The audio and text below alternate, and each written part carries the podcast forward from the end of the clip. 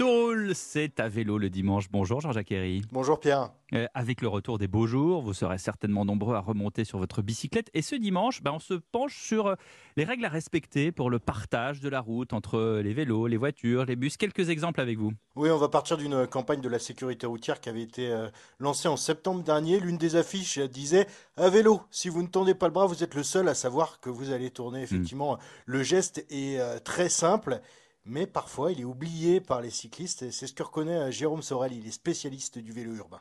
Il me semble que c'est un geste obligatoire. Est-ce que c'est oublié ou est-ce que c'est pas su? Moi, je pense que c'est plutôt une certaine forme d'ignorance. Je pense que c'est un geste qui n'est pas appris et que les cyclistes aujourd'hui du quotidien, qui sont nouveaux et qui découvrent la pratique, etc., ben, ils savent pas. Donc, comme ils n'ont pas de clignotant, ils n'ont pas cette culture-là. Et je pense que ce serait une bonne chose. Ils l'acquièrent euh, au fur et à mesure et petit à petit. Il y a un autre euh, point de friction en ville. Vous avez certainement dû le remarquer, Pierre. Hein, les sas vélos, vous hmm. savez, euh, c'est cet espace réservé aux cyclistes. Oui, avant le feu rouge. Entre la ligne d'arrêt, c'est ça entre la ligne d'arrêt pour les véhicules motorisés et le feu lui-même, en fait, il y a des euh, pictogrammes de, qui indiquent un, vélo au sol. Ça permet aux cyclistes d'être plus visibles et de redémarrer en sécurité, euh, surtout s'ils tournent au, carrefour. Le souci, c'est que souvent, ben, on y croise des voitures et des scooters.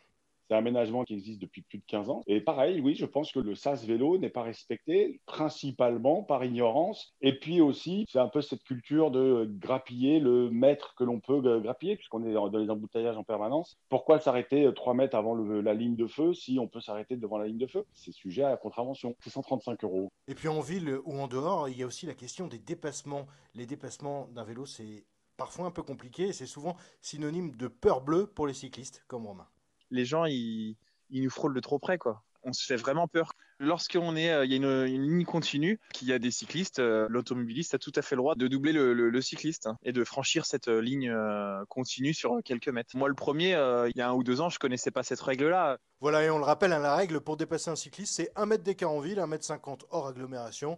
Et ce qui est sûr, c'est que pour les automobilistes comme pour les cyclistes, bah, tout le monde est d'accord. Le partage de la route, Pierre, ça demande hmm. de l'attention, du bon sens, de la responsabilité et encore un peu de pédagogie. Et vous et moi, on est pour la paix des ménages, hein, entre automobilistes et cyclistes. L'innovation, Jean-Jacques, le vélo qui dépollue l'air oui, on est encore loin de la concrétisation, hein, mais sur le papier, l'idée a de quoi séduire. En gros, c'est d'utiliser l'énergie qui provient du pédalage pour aspirer l'air pollué qui est autour. Sur le guidon, il y a un purificateur d'air et grâce à des filtres qui capturent les particules fines et les poussières, via un procédé d'ionisation positive, eh bien l'air est dépollué et il est rejeté vers le cycliste qui respire alors un air beaucoup plus pur. Et cette idée, elle émane à la base d'un artiste néerlandais qui s'est associé avec une université chinoise. C'est soutenu par le gouvernement chinois. Voilà, il y a encore quelques années de hmm. travail, mais l'idée est bonne. On y croit, comme on dit. Merci Jean-Jacques. Merci à vous.